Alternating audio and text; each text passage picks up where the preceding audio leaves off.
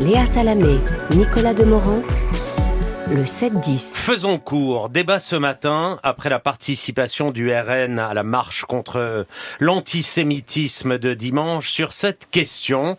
La stratégie de dédiabolisation du parti a-t-elle franchi un nouveau cap? On en parle avec Julia Cagé, professeure d'économie à Sciences Po Paris et Jérôme Sainte-Marie, politologue, responsable du campus Emera, c'est l'école de formation du Rassemblement national. Bonjour à tous les deux et merci d'être là. Pour l'historien Grégoire Kaufmann a interrogé dans Le Monde ce week-end, le fait d'inviter le Rassemblement national à cette manifestation de dimanche restera, je cite, comme un moment essentiel dans l'histoire du parti d'extrême droite.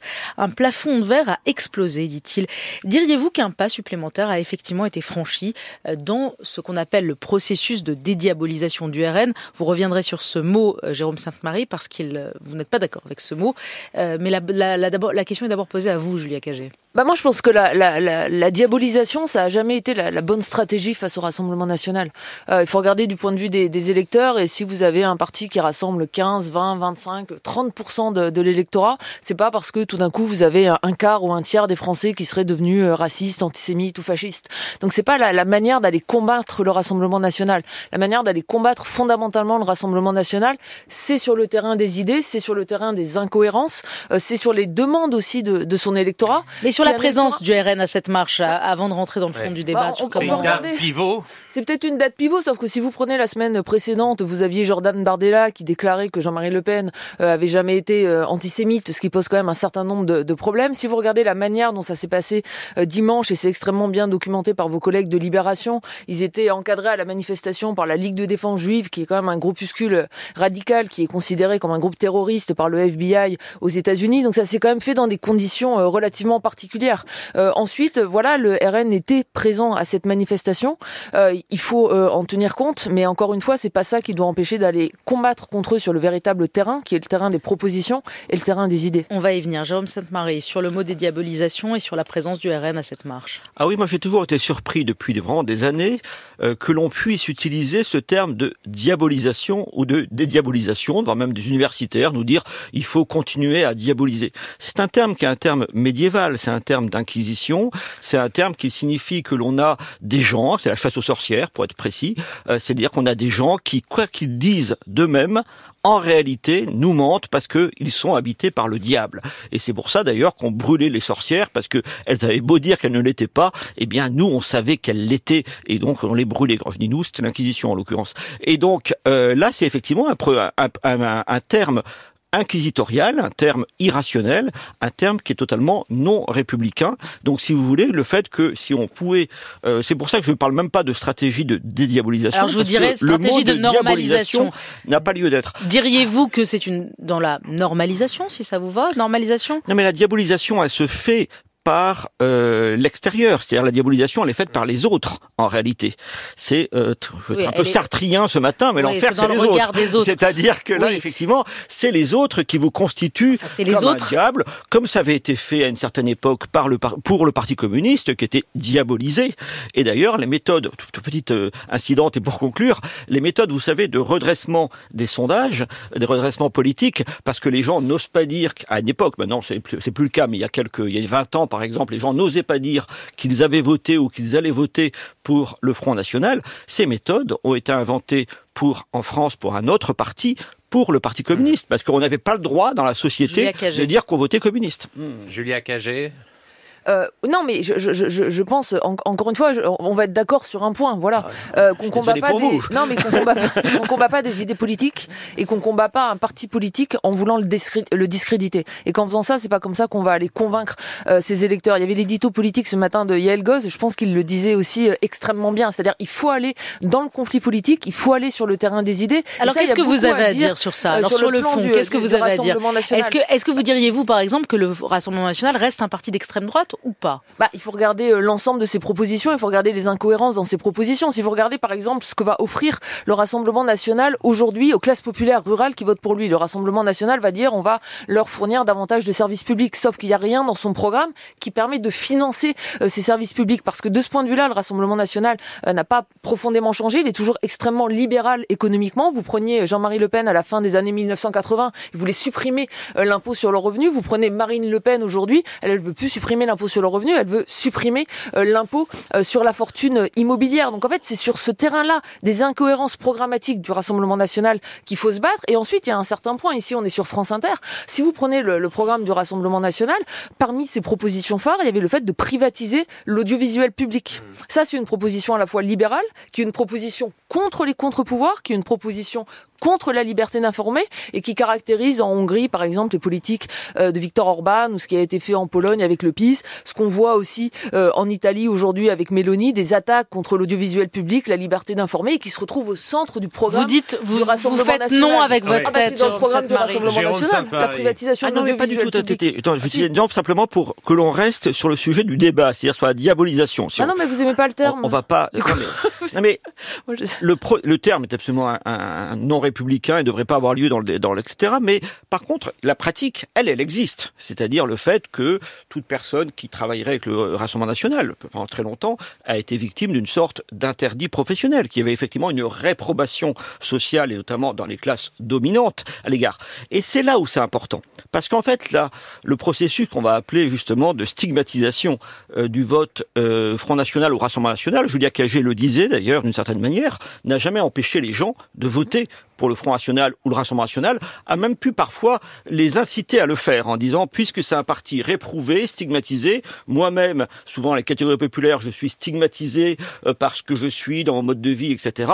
Et donc, il y avait une forme d'homologie, une forme de proximité symbolique qui se faisait entre un parti stigmatisé et des populations. Mais vous voyez, fait, pardon, Jérôme. Sainte-Marie, vous travaillez avec le Rassemblement national. Vous êtes invité ce matin sur la matinale d'Inter. Non, mais ce que je veux dire, c'est que vous n'êtes absolument pas dia- dia- diabolisé. Alors, Donc, ne jouez pas la victime là, là où vous ne l'êtes pas. C'est Euh, pas. Non, mais regardons. Non, regardons attends, les- attendez, les- attendez, je continue. Il y a une, pr- une pratique que je ne que je ne connais pas, c'est la victimisation ou l'auto-victimisation. Eh ben voilà, je ne vous donc, répondrai pas. fois qu'on a dit Il ça- demeure, il demeure qu'en réalité, euh, le, ce processus de stigmatisation fonctionnait non pas sur l'électorat, mais fonctionnait de manière indirecte aux dépens du Front National puis du Rassemblement National. Pourquoi? Parce que ça dissuadait toutes sortes de personnes, des professeurs, des chefs d'entreprise, etc., des, gens- des gens qui font un peu autorité en leur domaine, de d'afficher qui votaient ou qui votent pour le Front National ou le Rassemblement National. Ça leur interdisait de fait d'afficher cette proximité. Mais n'empêche que si, si vous ce parlez... qui produisait, excusez-moi Julien Cagé, ce qui produisait en fait ensuite le fait que les gens se disaient ah mais il y a personne de très compétent etc autour de ce parti. C'est pas vrai. Ce n'était pas vrai, ça l'est encore moins aujourd'hui, mais disons que les gens étaient dissuadés de s'afficher.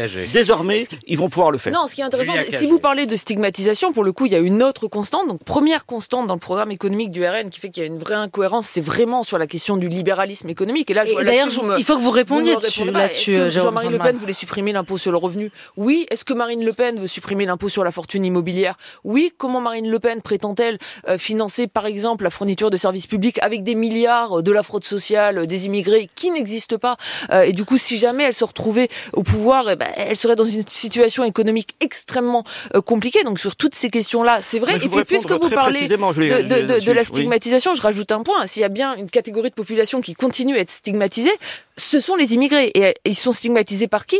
Par le Rassemblement national. Si je prends euh, tout le programme de Marine Le Pen, vous avez le mot priorité nationale euh, qui arrive un peu partout. Vous avez, euh, par exemple, des propositions sur le fait de renvoyer les faux mineurs après des tests osseux. Donc ça, il suffit d'aller parler à n'importe quel médecin qui vont vous expliquer le fait que les tests osseux ne sont pas du tout fiables. Donc vous allez prendre quelqu'un qui est à la rue, qui a ou- 16 ans. Non, je peux Non, vous répondre je parce que dire, voulez, voilà, on il y a- faire y le catalogue de ce que vous ce- aimez ces pas dans le. Rassemblement national, mais c'est pas le problème. ce que j'aime pas. Pourquoi ce est-ce que les catégories problème sur le fond Et justement, il faut parler de ces questions de fond-là. Et En- sur, la stigmatisation des non pas pour immigrés, défendre le. Rassemblement national, mais en tant qu'analyste politique. Pourquoi est-ce que vous avez des catégories populaires qui votent, que vous le vouliez ou non, massivement, les intentions de vote derrière de, de- de récentes le montrent encore une fois, massivement pour euh, le Rassemblement national. Moi, je viens d'écrire un livre sur la alors question. même, On peut- alors même, non, alors même que, et là-dessus, je vous l'accorde, qu'il n'a pas le, pro- c'est pas un programme de gauche, et par bien des côtés, en termes d'aide publique, etc., c'est pas le mieux disant, si vous voulez, sur les aides sociales à l'égard des catégories populaires. Pourquoi le font-ils? À mon avis, et d'après ce que les études, pour deux choses. D'une part, parce qu'il y a effectivement ils ont considèrent ces catégories-là, comme beaucoup de Français, que le phénomène migratoire se fait à leurs dépens et que donc vous pouvez toujours leur promettre toutes sortes d'aides publiques. Eux, ce qu'ils voient, c'est une dégradation des conditions d'études de leurs enfants, etc. Euh, Ce qui à est tort, pas, ce qui est pas, à tort. à Ah bah, très bien. ou à tort. raison. Non, non, restez À sur tort le, ou à tort, raison. Je parce que là, pense à- vous avez raison. moi je pense Pour plutôt le à coup, c'est raison, pas mais du tout à tort ou à raison, c'est pas mon problème. Et que l'autre Enfin, chose, quand même. et que l'autre chose, que la gauche au pouvoir, en, en 92 et ensuite dans les années qui ont suivi, a fait voter. N'oubliez pas que c'est la gauche qui a fait voter le traité de Maastricht.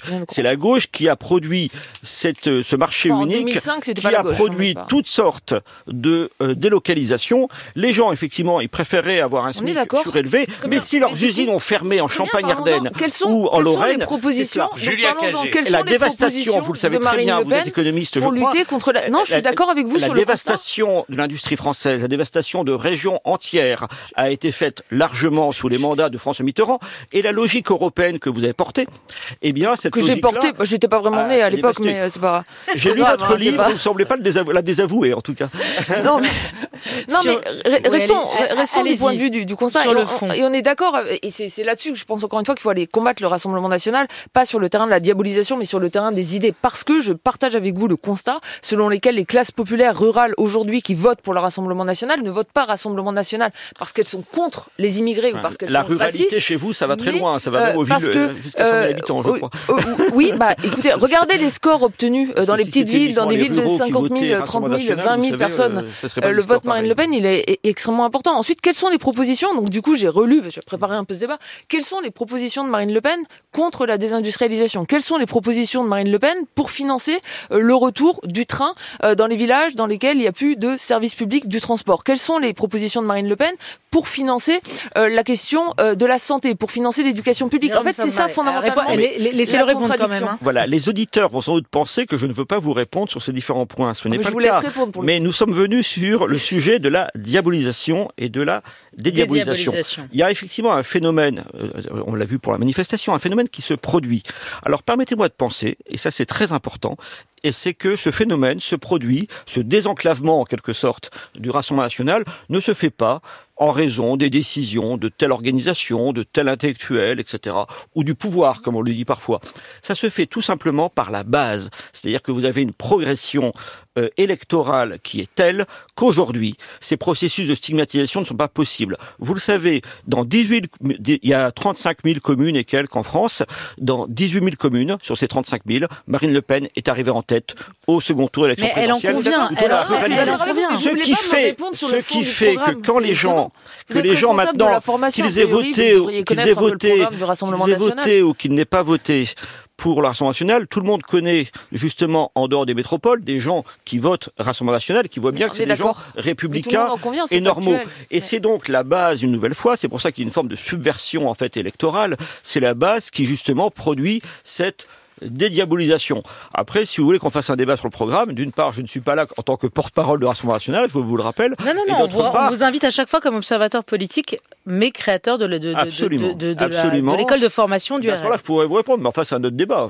Je serais ravi de le faire. Bah, on le fera.